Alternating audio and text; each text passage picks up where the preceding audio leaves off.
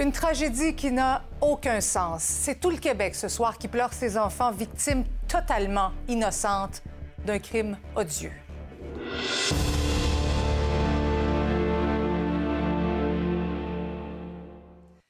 Bonsoir. Il n'y a pas de mots pour décrire ce drame, pour l'expliquer. Il y a seulement des faits, des faits qui nous dépassent, qui nous heurtent. Les victimes sont toutes petites. Elles étaient à la garderie à Laval où leurs parents venaient de les déposer, les croyants en sécurité, quand un autobus a foncé sur l'immeuble. Deux enfants ont été tués, six autres blessés. Il n'y a pas un parent qui peut s'imaginer pire cauchemar. Toute notre émission ce soir sera consacrée à cette tragédie avec mes collègues sur le terrain parce qu'il y a plusieurs aspects à aborder. D'abord, Marie-Michel, l'homme qui était au volant de l'autobus, est formellement accusé ce soir de meurtre au premier degré. Oui, l'homme qui serait derrière cette tragédie a formellement été accusé au palais de justice de Laval. Ça vient tout juste de se produire, Marie-Christine. Donc, il s'agit de Pierre Ni Saint-Amand. C'est un homme de 51 ans qui fait face à plusieurs chefs d'accusation, dont deux chefs de tentative de meurtre au premier degré. Ça, c'est pour les deux petites victimes de moins de 5 ans qui ont perdu la vie ce matin. Monsieur Saint-Amand fait également euh, face à un chef de tentative de meurtre, deux de voies de fait grave et trois chefs de Monsieur Saint-Amand, c'est un homme qui était conducteur à la STL, à la Société de transport de la ville de Laval depuis plusieurs années. Euh, c'est un homme de 51 ans qui n'était pas connu euh, des policiers, qui habitait à Laval, qui aurait deux enfants, deux jeunes filles. Alors, qu'est-ce qui a bien pu se produire? C'est l'inexplicable aujourd'hui, Marie-Christine. Tout d'abord, je propose le fil des événements avec ma collègue Véronique. C'est un cauchemar, j'arrive pas, c'est horrible. Tu te lèves le matin, puis bang, euh, tu sors dehors, il y a un autobus dans une garderie. Et le chauffeur était complètement hystérique, hein? Hystérique, nu. Euh, quand on l'a maîtrisé, on était euh, quatre gars. On l'a frappé carrément pour le maîtriser, on l'a mis par terre. Il a retiré ses vêtements, le, tout est en bas, le, son pantalon et son sans caleçon. Sans caleçon, Non, il criait tout simplement. Il n'y a pas de, a pas de mot qui, sort de, de, sa bouche. Et on a essayé de retirer les abris pour voir si on a des, enfants. Comme je t'ai dit, trouvé, on a trouvé un. Il n'est pas, gravement blessé. Mais je ne sais pas par la suite, est-ce qu'ils ont trouvé d'autres enfants ou non?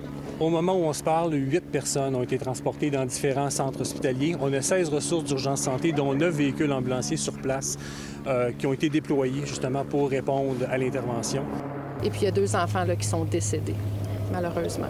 Là, on ne connaît pas le, mobile présentement du crime, pourquoi ça s'est passé, c'est toujours en enquête. Des parents, ils ont entendu parler d'une garderie à Sainte-Rose, puis là, le monde sont en mode panique, vraiment panique. c'est très malheureux. C'est très malheureux. Puis c'est un rue, comme vous voyez, c'est pas une rue normalement passant ici, c'est une rue très calme. Tu vois la route, il, y en a, il y en a tout un parking, il y en a le rond-point. D'habitude, ils font le tour pour s'arrêter juste en face de ma maison. Mais lui, il n'a pas fait le tour, il a entré, pas 30-40 km par heure. Il a foncé. J'étais surtout ici ce matin pour venir rencontrer les familles et, euh, constater la, scène qui est assez horrible. Euh, c'est difficile de mettre des mots euh, là-dessus. Je, pense que comme société, on vit beaucoup de stress en ce moment. Hein. on a vécu la pandémie, il y a la guerre, il y a l'inflation. La santé mentale est un enjeu extrêmement important. Je vous rappelle deux petites victimes, hein, deux enfants qui ont perdu la vie en bas de 5 ans, six autres enfants qui ont été blessés, certains euh, dans un état critique. Et j'ai parlé avec un père de l'un de ces enfants-là. Son enfant, un petit garçon de 4 ans et demi, a subi de multiples fractures, hmm. des traumatismes. Il a passé tout l'après-midi au bloc opératoire. Imaginez le stress pour ce parent-là et pour tous les parents ce matin qui avaient des enfants à cette garderie. Je propose d'écouter un extrait du papa qui est encore très bouleversé par les événements. Ma femme a tenté de me rappeler deux fois. J'ai réussi à décrocher euh, une ultime fois. Et, euh, là, euh, elle m'apprend que mon fils a été sorti de dessous le bus et qu'elle est avec lui. Et qu'il a les yeux ouverts et qu'il est conscient. J'ai compris que, je passais à une autre étape et que j'étais plus en train de faire le deuil d'un fils que je ne reverrai plus, mais que j'étais peut-être dans l'espoir de le revoir une dernière fois. On se, sent miraculé en tant que parent.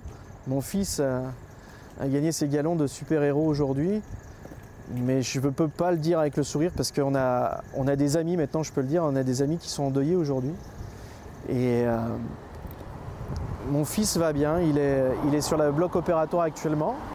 Mais encore une fois, on a eu la chance de, voir notre enfant, de, le voir conscient. Je remercie l'ensemble des, acteurs dans ce genre d'événements euh, tragiques.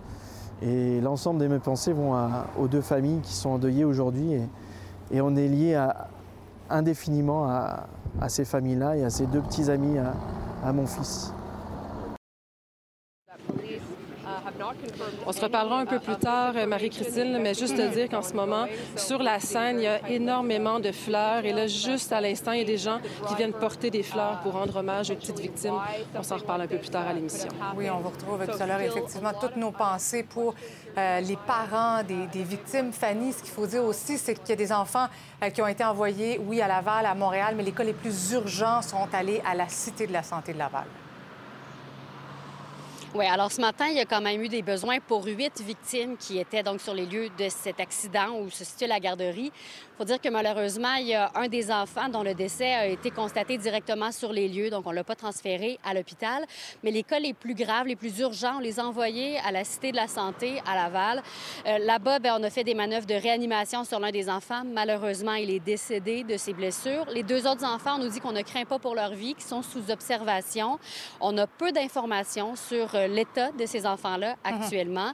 Mais on nous a raconté qu'évidemment, ce matin, il y a eu tout un branle-bas à l'hôpital là-bas. Euh, on a même activé un pré-code orange. Qu'est-ce que ça signifie pour les équipes médicales? Je vous laisse entendre un des médecins.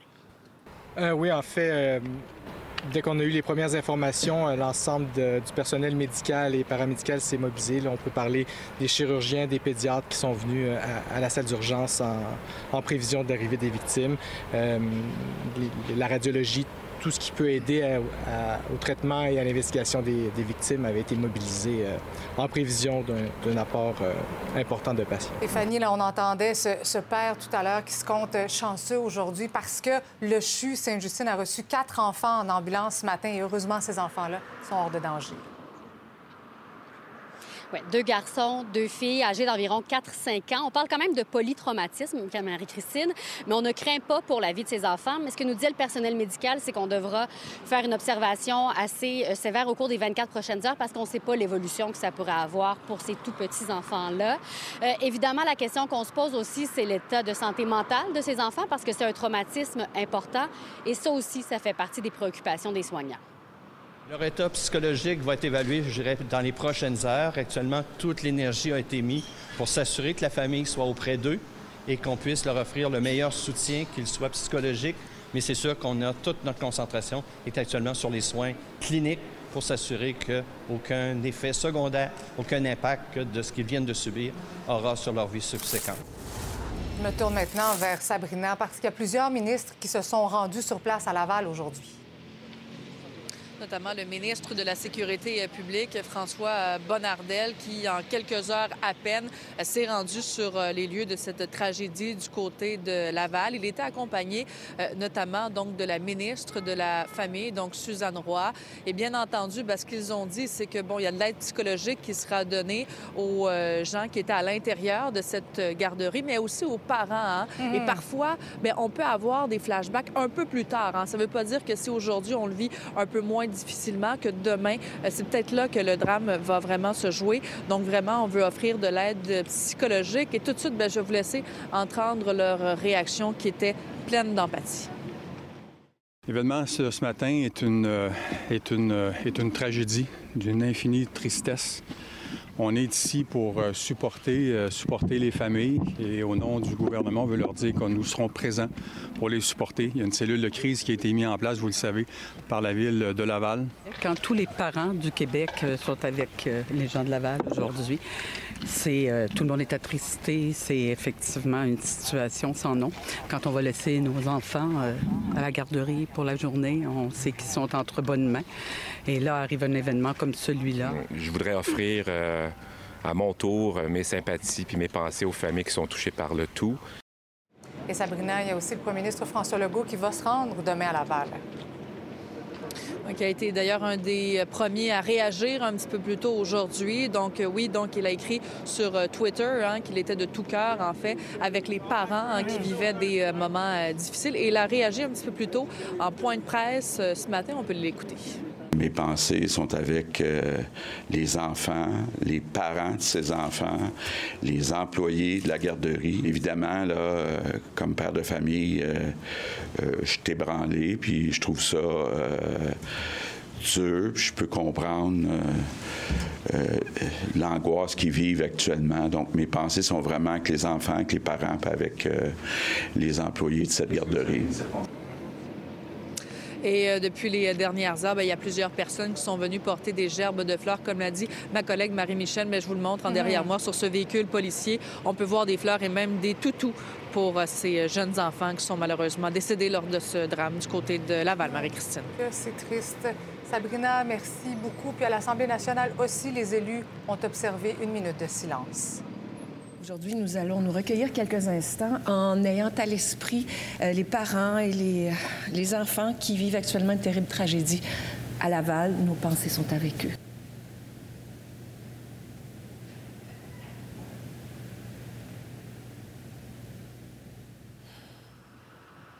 Simon, on le voit, les élus au Salon Bleu étaient visiblement ébranlés comme tout le monde en par les événements.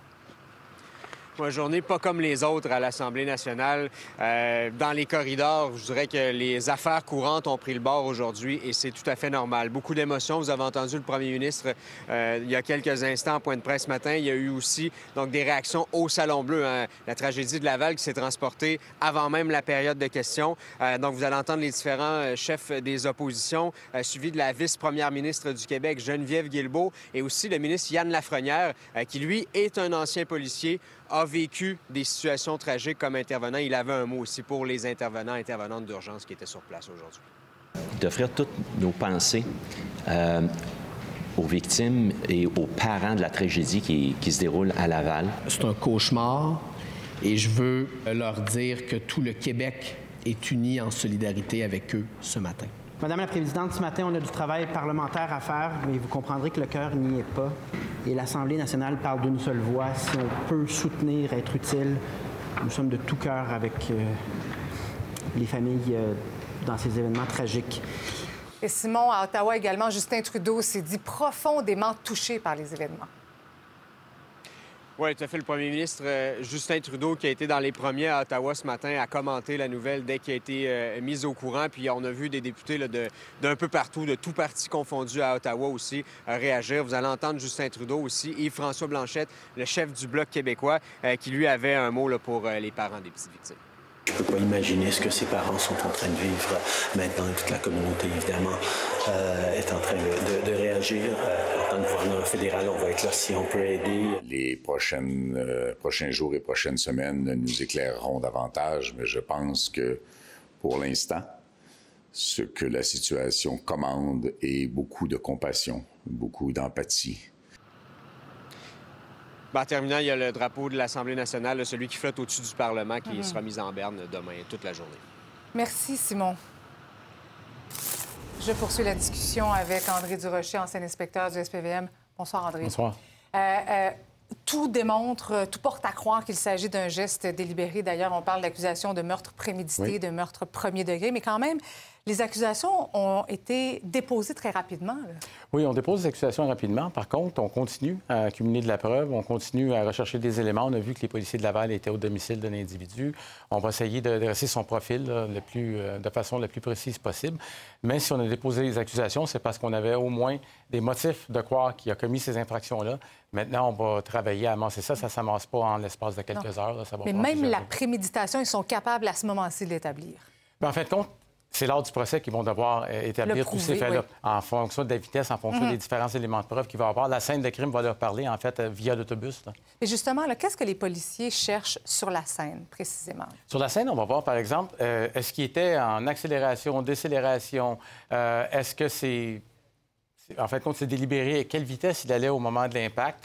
comment il est venu en possession? En fait, compte, ce qu'on ne sait pas à ce moment-ci, comment il est venu en possession de cet autobus-là? Est-ce que c'était sa route régulière? Est-ce a dévié de sa route? Il y a un paquet d'éléments qu'on va devoir aller chercher pour vraiment avoir un portrait de ce qui se passe. Là. Oui, puis je présume que les enquêteurs doivent aller parler avec ses collègues de travail, voir dans quel état d'esprit il était ce matin, parce qu'il y a certainement des gens qui l'ont peut-être vu. Il a peut-être verbalisé quelque chose. Bien, le plus d'informations on a, le plus ça va aider les enquêteurs à établir leur stratégie. Chaque personne, peu importe c'est qui, a toujours ce qu'on appelle en anglais, excusez l'anglicisme, un breaking point. Mhm. Il y a quelque chose, il va y avoir un élément déclencheur qui va les faire parler ou qui va aller les, chercher. C'est ce que les enquêteurs vont tenter, d'obtenir afin de, procéder à un interrogatoire et de savoir ce qui l'a motivé à commettre ces gestes. Et je présume que l'inspection mécanique de l'autobus est très importante parce que finalement, l'autobus, c'est l'arme du crime. Là. Oui, et en plus, un autobus, c'est un véhicule commercial, donc il y a des euh, entretiens mécaniques qui doivent être faits de façon régulière. Moi, ce que j'ai hâte de voir, c'est que, est-ce que euh, c'est dans son dossier, par exemple, d'employé, est-ce qu'il y avait eu des drapeaux rouges auparavant? Est-ce que, mettons, je ne sais pas, est-ce qu'hier, il est allé travailler puis tout était beau et ce matin, mhm. l'événement arrive? C'est ça que j'ai bien hâte de voir et on va probablement le savoir au cours des prochains jours. Parce qu'il y a l'enquête, sur la scène de crime, tu l'as dit, mais l'enquête également chez lui. Peut-être son ordinateur est fouillé, par exemple? Est-ce qu'il y a déjà eu des médias sociaux, tout comme on dit dans le bon jargon policier? on va l'éplucher de A à Z ah, et savoir c'est qui cet individu-là, sa famille, etc. Euh, on va dresser un portrait très exact. On a entendu des, témoignages tout au long de la journée. Ce qu'on sait, c'est que l'homme était hystérique, était en crise euh, après les faits. Quand les policiers l'arrêtent, l'interrogent, est-ce qu'ils sont accompagnés de psychologues? Euh, non, pas lors de l'interrogatoire. Par contre, ce qu'ils vont faire pour établir leur stratégie, ils peuvent faire appel, je ne sais pas si c'est le cas dans ce cas-ci, mais ils peuvent faire appel à des gens qui vont aider à établir, écoute, avec ce genre de personnes-là, voici quelle stratégie qui serait meilleure d'adopter pour être capable de, dresser un portrait. Mais des enquêteurs, en fin de compte, d'expérience, vont être capables d'aller chercher des éléments pour avoir le, euh, petit euh, élément qui va le faire casser. Là, c'est clair que les policiers ont amassé assez de preuves pour déposer euh, des accusations. L'accusation la plus grave au code criminel, meurtre au premier degré. André Durocher, merci beaucoup d'avoir été avec nous. J'en prie une pensée spéciale pour les parents de la garderie. Évidemment, merci beaucoup. Je me tourne maintenant vers Julie Nadeau, qui est travailleuse sociale spécialisée en intervention de première ligne post-traumatique. Bonsoir, Madame Nadeau. Bonsoir. Donc, même si euh, les intervenants de première ligne reçoivent des formations spécifiques, il y a quand même un risque de développer certainement un choc post-traumatique. Assurément, euh, les heures présentes sont super importantes.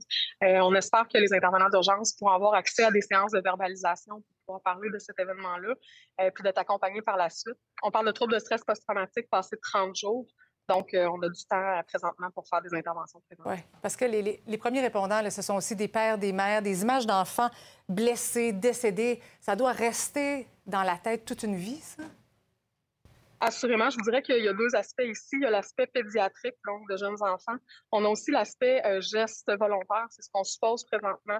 Euh, donc, pour l'imaginaire des intervenants, c'est sûr que ça vient jouer. C'est pas accidentel, donc on peut mettre la responsabilité sur quelqu'un. C'est un facteur qui va cristalliser encore plus le souvenir. Mm le personnel médical qui reçoit les petites victimes à l'hôpital, je présume qu'il doit faire tout, tout en leur pouvoir pour mettre leur émotion de côté. Absolument. C'est ça qui est difficile parce que c'est facile de se projeter, puis c'est un drame à grande échelle. Euh, donc, ça vient chercher nos valeurs, ça vient chercher les raisons pour lesquelles on fait ce job-là aussi. Fait que c'est sûr que euh, c'est des événements qui ne peuvent pas nous laisser euh, sans ouais. J'ai une pensée aussi pour ces enfants-là qui ont été témoins de ce drame. Qu'est-ce qu'il va falloir faire pour, pour les écouter, pour les aider à se sentir mieux par rapport à ça? Mais ce qui est important, en fait, au niveau des enfants, c'est pas mon expertise, mais je vous glisse quand même ce qui est important, c'est que les jeunes puissent comprendre un peu ce qui s'est passé euh, au fur et à mesure de leurs questions, selon leur âge, selon leur développement. La mort, c'est pas la même chose chez un enfant que chez un adulte, donc il faut être capable de répondre aux questions, répondre à l'horreur aussi, mais les rassurer. C'est ça qui est important au niveau des enfants. Oui. Quand on parle de, cellules de crise, de, présence de psychologues, parce que souvent, les personnes qui traitent de ces personnes, des victimes de cette façon-là, peut-être ne voient pas les, symptômes rapidement, mais comme vous le disiez, ça peut arriver un petit peu plus tard. Absolument. Puis il faut être très attentif au changement de comportement qu'on parle pour les intervenants euh, sociaux, euh, urgences, ou qu'on parle pour les enfants. Donc, les proches vont être notre première, euh, premier signal d'alerte pour voir est-ce qu'il y a des changements de comportement, est-ce que le sommeil est altéré, est-ce qu'on a des questionnements plus grands, une vision peut-être plus morose de la vie. C'est ça qui est vraiment capital dans nos signes avant-coureurs. Est-ce que ça arrive que, justement, là, des, des premiers répondants qui ne se remettent pas de ce genre d'événement? Euh, je le souhaite pas, mais effectivement, il faut savoir aussi que les intervenants d'urgence sont 400 fois plus exposés que la population générale à des événements traumatiques. Fait que pour certains, ce sera peut-être la goutte de trop. Et je le mm-hmm. souhaite pas. Je leur souhaite d'aller chercher de l'aide. Mais effectivement, la surexposition traumatique, c'est un des enjeux chez les intervenants d'urgence. Oui, la clé, c'est de regarder les symptômes et de demander de l'aide. Merci beaucoup d'avoir été avec nous ce soir. Assurément. Merci. Merci à vous. Puis, euh, pensez pour tout le monde qui est éprouvé. Bien sûr, merci. Et maintenant, je poursuis la discussion avec le docteur Guillaume Lacombe, qui est vice-président de l'Association des spécialistes en médecine d'urgence du Québec. Bonsoir, docteur Lacombe. Bonsoir, Mme Bergeron. Donc, vous êtes, vous êtes un médecin dans une urgence. Comment, comment se prépare-t-on à recevoir en même temps, comme ça, plusieurs personnes grièvement blessées, en particulier lorsqu'il s'agit d'enfants? C'est pas facile. La première chose, évidemment, c'est de s'assurer de mobiliser l'ensemble des ressources qui vont être nécessaires euh, pour prendre en charge l'ensemble des patients. Euh, donc, que ce soit dans le milieu hospitalier, de s'assurer que le personnel est là, qu'on a les ressources physiques, matérielles, puis évidemment de s'assurer qu'il y a une bonne coordination avec les différents, les acteurs, que ce soit le milieu préhospitalier, la sécurité civile, les forces policières, euh, les ressources hospitalières. Comment, comment, comment se déploient les, les ressources justement à l'urgence d'un hôpital en pareilles Fait que ça, ça, ça, va dépendre, entre autres, de chaque centre hospitalier. Vous comprendrez mm. que si la situation survient dans un milieu rural, comme euh, dans un milieu éloigné, où on est dans un, ou versus dans un centre euh, hospitalier universitaire ou un centre tertiaire, euh, les ressources ne vont pas se déployer de la même manière. Mais la première chose, c'est de s'assurer que l'ensemble du personnel est dans un état prêt à agir. dans certains cas, on va vouloir retarder des tâches non essentielles. Donc, ces fois, ben, les, par exemple, dans un département de radiologie, lorsqu'on s'attend à avoir une entrée de plusieurs patients, des traumatisés, ben, on va pouvoir pouvoir euh, suspendre les, les, éléments qui sont non essentiels. Les examens qui sont faits de manière élective, bien, parfois peuvent être suspendus. Donc, les gens vont pouvoir se faire dire peut-être que leur rendez-vous est annulé pour pouvoir euh, finalement utiliser les ressources vraiment pour les gens qui vont en avoir besoin de manière urgente. Oui. Euh, vous êtes vous-même docteur à l'urgence. Est-ce que ça vous est déjà arrivé de vivre vous-même un choc post-traumatique ou des images qui vous restent en tête? Je dirais pas jusqu'à dire de choc post-traumatique, mais je pense que tous les acteurs du milieu de la santé ou milieu préhospitalier, ou en fait tous les, gens qui sont appelés à répondre à de types d'événements comme ça, peuvent être confrontés à des situations comme ça. Puis on a tous en tête des situations qui nous restent. Euh, l'important, entre autres, c'est d'être capable de verbaliser puis d'en mm. parler par la suite. souvent, sur le moment, on, va avoir, on peut sembler avoir une certaine froideur. L'important, je pense qu'initialement, c'est d'être capable de se détacher pour prendre en charge les patients. Mais c'est évident que je connais aucun médecin, aucune infirmière qui se détache de telles situations. Et je pense que, comme l'a dit votre, ma, collègue un peu plus tôt, là, euh, l'important, c'est d'être capable d'en parler effectivement, puis d'être capable de verbaliser, puis d'avoir un, une forme de, de débriefage de la situation. Et puis ça doit tellement pas être évident parce que pour les parents qui sont dans les salles d'attente, qui sont inquiets de l'état de santé de leur enfant, vous avez un rôle à jouer parfois d'annoncer des mauvaises nouvelles. Ça doit être épouvantable, ça. Effectivement, c'est pas des choses qui sont faciles. Personne ne choisit ce travail-là pour ces moments-là. Mm-hmm. Euh, cela dit, Évidemment, le premier rôle qu'on a, c'est de s'assurer de s'occuper des patients dont la vie est en danger. Mais aussi, on n'est pas seul là-dedans comme urgentologue ou médecin d'urgence. On est entouré d'une grande équipe, travail social, euh, infirmières, préposés, bénévoles. Puis c'est vraiment de s'assurer que l'ensemble des ressources sont disponibles puis sont prêtes à agir. Euh, des gens qui ont souvent beaucoup plus d'expérience que moi dans de telles situations. Oui, on le comprend bien. Docteur euh, Guillaume Lacombe, merci beaucoup d'avoir été avec nous ce soir. Merci. Merci. merci. Christelle, on poursuit notre couverture spéciale sur cette tragédie. On va parler notamment avec Yves Boisvert du processus judiciaire qui attend l'accusé. À tout de suite.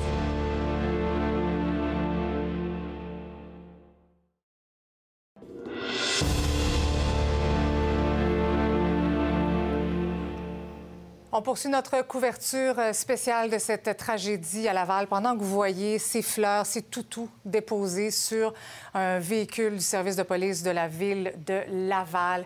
Euh, je vous rappelle que l'homme, le suspect, l'accusé, maintenant âgé de 51 ans, fait face en ce moment à neuf chefs d'accusation. Il a comparu euh, en toute fin d'après-midi. Yves, une évaluation psychiatrique a été demandée. C'est quand même important, ça, comme détail. Bien, c'est important parce que euh, le, juge doit s'assurer que l'accusé comprend ce qui se passe, qu'il est dans un état de comparaître, mm-hmm. psychologique assez pour voir euh, ce qui se passe autour de lui. C'est un niveau très, très, très, très bas euh, qui, est, qui est demandé. Il a, comparu, mais... c'est pour la suite du processus Ben oui, parce que pour qu'il soit dans le processus, Sinon, il, va être, il serait retiré. On attendrait qu'il soit jugé apte. Et euh, apte, ben, c'est pouvoir euh, parler avec son avocat, comprendre qu'est-ce qui se passe. Mais est-ce que quelqu'un peut être aujourd'hui jugé non apte à subir un procès, à comprendre le processus judiciaire, mais dans quelques jours dire oui. maintenant il ben va oui, mieux, ça il arrive. peut. Ça arrive. Maintenant, il y a une chose, je pense, qui est importante de dire, c'est que autant cet acte tragique, bouleversant, nous apparaît dément, et ça l'est, mais avant de sauter aux conclusions sur l'état mental de Mhm. cette personne-là, là, ben, attendons. hein. Euh, autrement dit, ça peut être euh, un, un acte de haine, de rage. C'est pas une maladie mentale, ça. Alors, euh, donc, je nous invite un peu à, à la prudence là-dedans, même si on le décrit comme étant en crise. Les gens qui l'ont maîtrisé ont vu qu'il était, il n'était pas dans un état, entre guillemets, normal, bien sûr.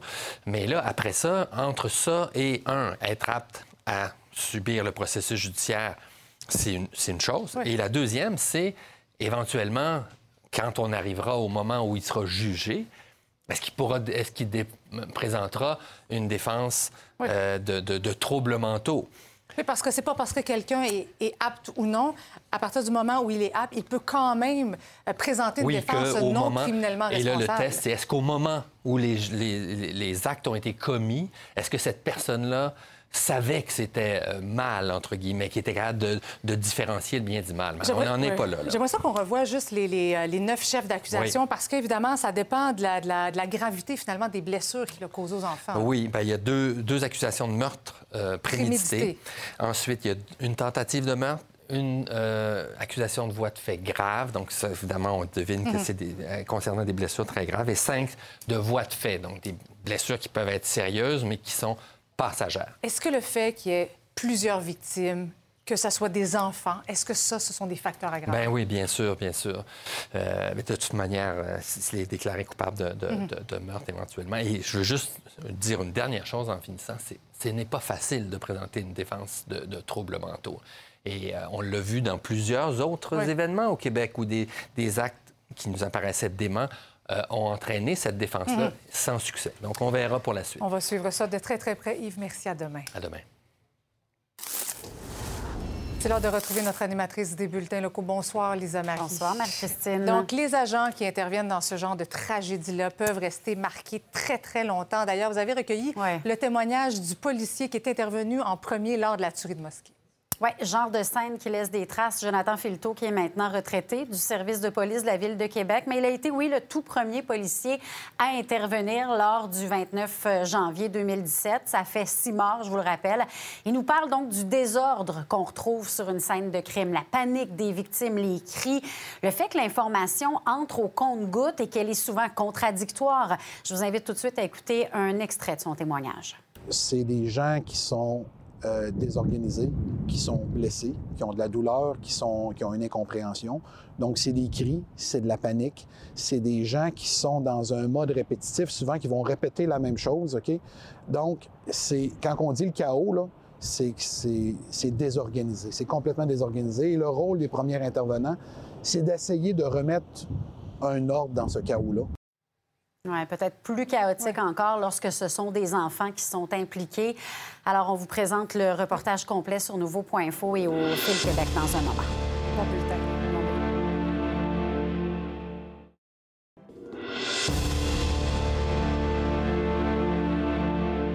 On poursuit notre couverture sur les événements de Laval qui, je vous le rappelle, ont fait deux petites victimes, même pas cinq ans, et six autres blessés. Sans parler de tous ceux qui vont marquer, qui vont rester marqués à jamais par cette tragédie. Vous voyez des images en direct, toujours ce vaste périmètre de sécurité parce que les enquêteurs sont bien sûr toujours sur place.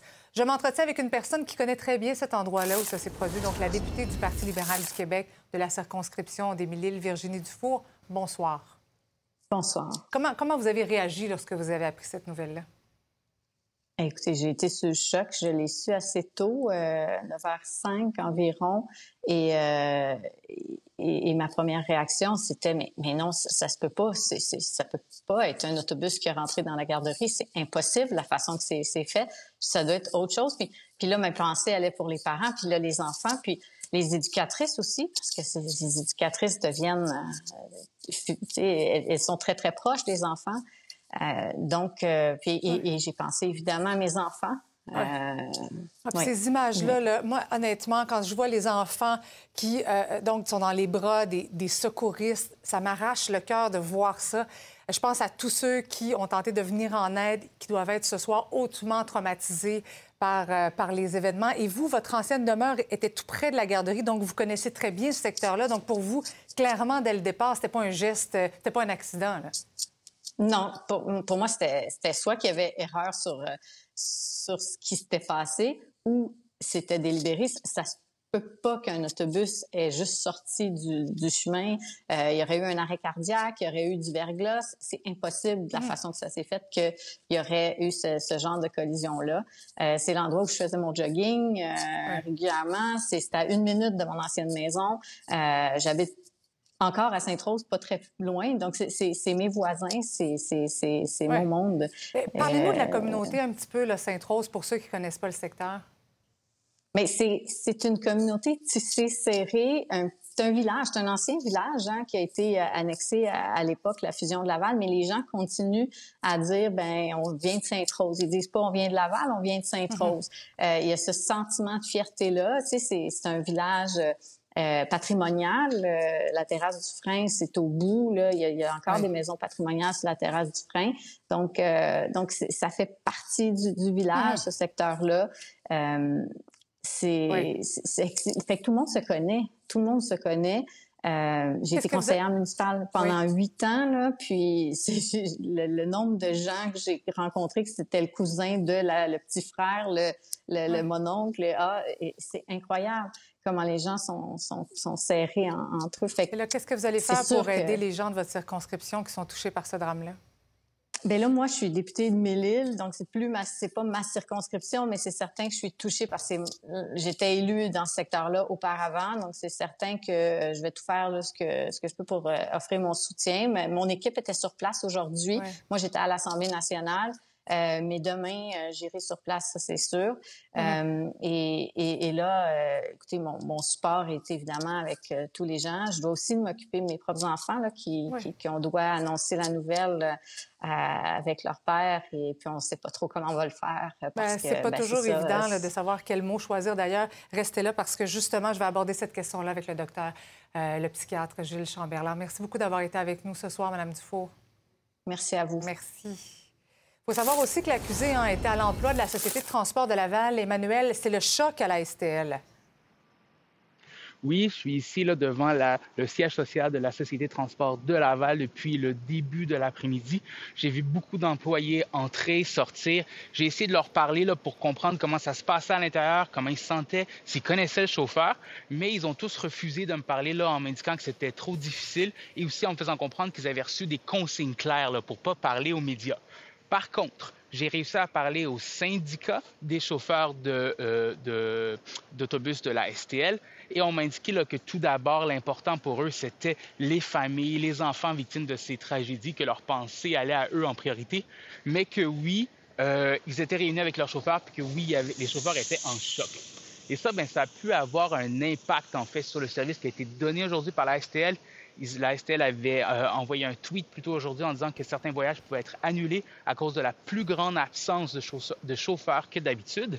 Euh, pour, euh, pour pallier à ça, en fait, ce qu'ils ont fait, c'est qu'ils ont dépêché des intervenants ici auprès de leurs chauffeurs pour pour les aider. Ils ont aussi ouvert une ligne téléphonique 24 heures sur 24, 7 jours sur 7 là, pour répondre à tous les besoins. On sait qu'il y en a qui pourraient être en état de choc maintenant, mais que ça pourrait venir aussi plus tard. Et finalement, la STL a indiqué qu'elle collabore avec l'enquête du service de police de la ville de Laval. Merci beaucoup, Emmanuel. Merci. Merci. Bonne soirée. Je poursuis la discussion maintenant avec le docteur Gilles Chamberlain, psychiatre. Docteur Chamberlain, bonsoir. Merci d'être avec nous. Bonsoir. On ne veut pas tomber là, dans, les, dans les diagnostics, évidemment, mais, mais qu'est-ce qui peut pousser quelqu'un à commettre un geste aussi abominable? Écoutez, c'est tellement affreux qu'on se dit qu'il y a une espèce de prise d'onction qu'il faut que cet individu-là soit malade pour commettre un geste comme celui-là. Donc, c'est sûr qu'on ne l'a pas évalué, on ne saura pas tant mm-hmm. qu'on ne l'aura pas évalué. Mais, mais, mais on, espère que c'est pas quelqu'un qui a fait ça là, avec la pleine conscience de ce qu'il y avait là.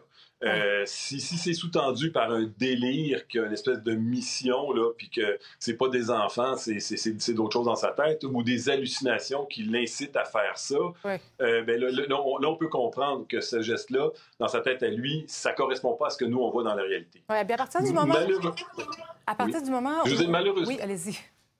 Je dire, malheureusement, euh, l'hypothèse de, de- de la maladie, euh, on, on a déjà, j'ai déjà vu des gens qui ont fait des, des- des crimes atroces simplement pour qu'on parle d'eux. Ah, Euh, On a juste à penser à Magnota, qui s'est avéré tout à fait conscient de ce qu'il faisait, puis c'est un crime atroce. Donc, d'imaginer que cet individu-là aurait fait ça simplement pour qu'on parle de lui, c'est difficile à, à croire, mais c'est c'est une autre hypothèse qu'il faudrait vérifier. Oui. On le disait tout à l'heure, il y a une évaluation psychiatrique euh, qui a été demandée, mais comment on détermine si cet homme-là est apte ou non à faire face à la justice? Ça, c'est un peu plus facile parce qu'il y a des critères pour savoir si le procès peut débuter. Est-ce que la personne comprend de quoi elle est accusée, euh, les conséquences possibles? Est-ce qu'elle comprend un peu comment fonctionne le, le- le système de justice, qu'il y a un juge? Puis est-ce qu'elle est capable de collaborer avec son avocat pour, pour sa défense? Donc, on évalue la personne qui est devant nous et, et- et- et si elle a minimalement ces critères-là, on la considère apte et le procès peut commencer. Ce qui est, ce qui est différent d'é- d'évaluer si elle est responsable de ce qu'elle a fait, qui est beaucoup plus compliqué. La, notion du non criminellement responsable, c'est ça? Exactement, parce que là, il faut évaluer l'état mental de la personne au moment du délit. On ne l'a pas devant nous, là. Et là, on a besoin des informations collatérales. Souvent, la personne peut dire qu'elle s'en souvient pas, donc on n'est pas aidé. Ça, c'est plus compliqué, puis il y a- il y a, plus de, un peu plus de flou aussi quand on l'évalue, évidemment. Si la personne est intoxiquée, est-ce que ça peut changer quelque chose? Complètement. Euh, la, base du code criminel, c'est que les gens assument ce qu'ils vont faire sous l'intoxication volontaire. Donc, si vous décidez de vous intoxiquer et vous devenez malade, justement, là, vous entendez des voix, bien, vous en êtes responsable. C'est pas la même chose qu'une maladie qui s'empare de vous sans, sans que vous ayez rien à voir là-dedans. Maintenant, on va mettre un bémol depuis la Cour suprême. Si c'est une intoxication extrême, euh, à ce moment-là, c'est n'est pas tout à fait la même règle. On pourrait avoir une intoxication extrême qui n'est pas la même chose qu'une pleine responsabilité. Oui, si on parle maintenant là, de l'aspect euh, psychologique pour tous ceux qui ont, qui ont vécu, je, parle, je pense aux enfants tout à l'heure, j'entendais Mme Dufour dire il faut que je parle à mes enfants, que je leur explique. Comment on explique ce genre d'événement-là à nos enfants? Écoutez, c'est- presque impossible d'expliquer autrement que, que- de dire, d'assimiler ça presque à, je dirais pas un accident, mais si c'est quelqu'un qui effectivement qui est malade, qui n'a pas toute sa tête, c'est- l'équivalent de quelque chose qu'on peut pas prévoir. Quelqu'un qui, qui, euh, qui, est- qui a une maladie qui s'est emparée de lui, comme s'il a fait une crise d'épilepsie au, au volant. C'est sûr que c'est moins direct parce qu'il y avait l'intention de le faire, mais l'intention est, est sous-tendue par une maladie. Ouais. Fait que c'est dire aux enfants que si c'est quelqu'un qui n'avait pas toute sa tête, c'est assimilable à un accident. Parce que c'est beaucoup plus traumatisant, les études le montrent, quand on sait qu'un geste a été fait volontairement dans le but de, de- de blesser quelqu'un ou Ouais. de faire mal à quelqu'un versus un geste Mhm. accidentel. On le comprend. Ça s'accepte mieux quand, on, quand, quand c'est accidentel. On le comprend. Docteur Gilles Chamberlain, merci beaucoup d'avoir été avec nous ce soir. Fait plaisir. Restez là, évidemment, on poursuit notre couverture spéciale pendant que vous voyez ces images toujours en direct du périmètre de sécurité autour de cette garderie où un autobus a foncé, je vous le rappelle, faisant deux petites victimes. À tout de suite.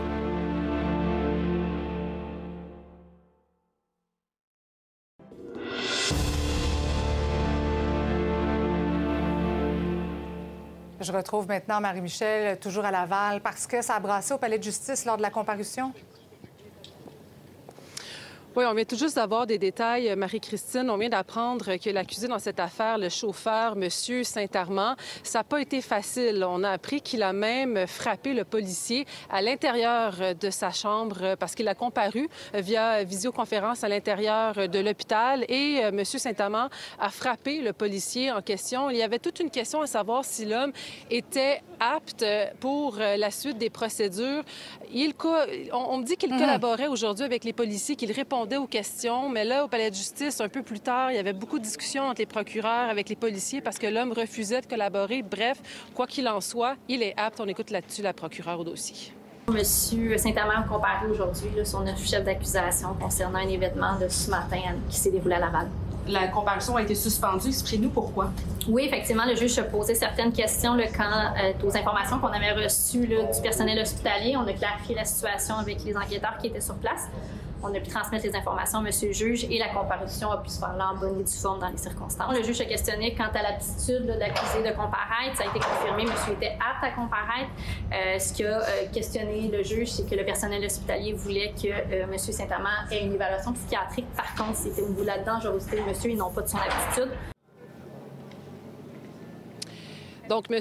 Saint-Amand, je vous rappelle, fait face à plusieurs chefs d'accusation, dont voie de fait, tentative de meurtre et deux chefs d'accusation pour meurtre au premier degré. Ça, ça concerne malheureusement les deux petites victimes là, dans cette histoire. Oui, ça peut être euh, franchement euh, éprouvant. Euh, on parlait des ambulanciers, des premiers répondants. Pour les policiers également, c'est tout un événement Ah oui. aujourd'hui. Oui, puis je suis arrivée ce matin, moi, à Marie-Christine, et la scène était chaotique. Là, on voyait des parents courir, des parents qui pleuraient, des enfants un peu partout.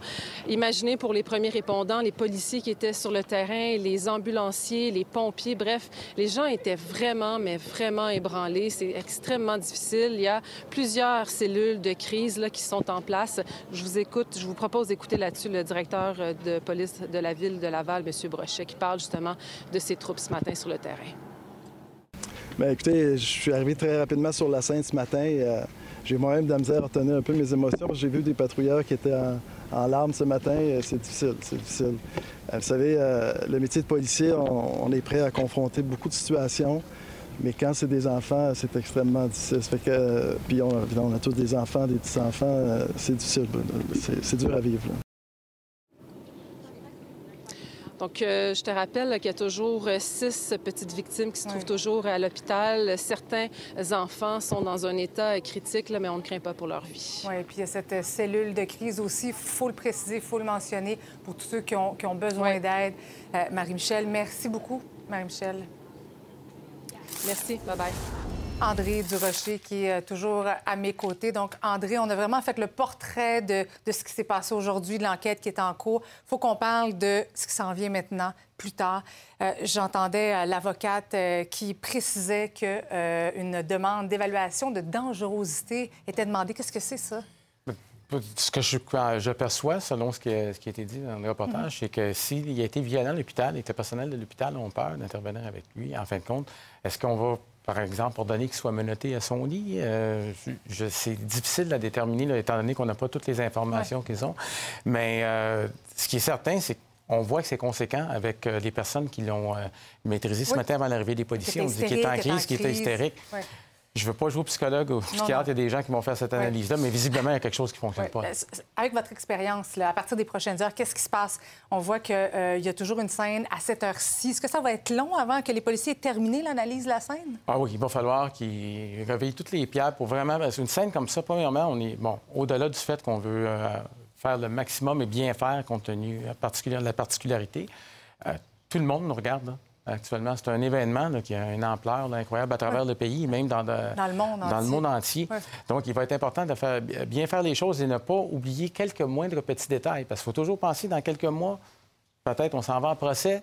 Oui. Bien, il y a un avocat qui va faire son travail s'il décide de le défendre et on va vouloir s'assurer que tout est fait dans les règles de l'art.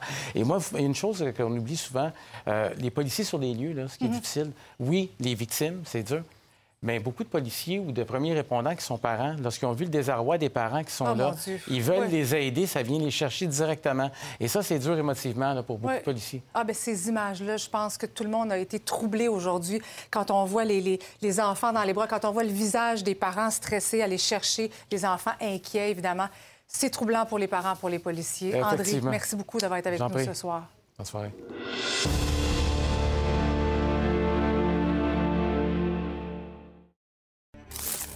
Michel, c'est une nouvelle, malheureusement, qui a résonné partout Ouais. dans le monde aujourd'hui. qui ébranle vraiment euh, tout le monde. On va regarder quelques-unes euh, de différents médias un peu partout dans le monde. Il y a euh, en France Le Monde qui titre euh, Près de Montréal, un bus percute une garderie, deux enfants tués, six autres blessés. En Angleterre, il y a Le Guardian qui titre qu'un autobus a délibérément foncé dans une garderie à Montréal.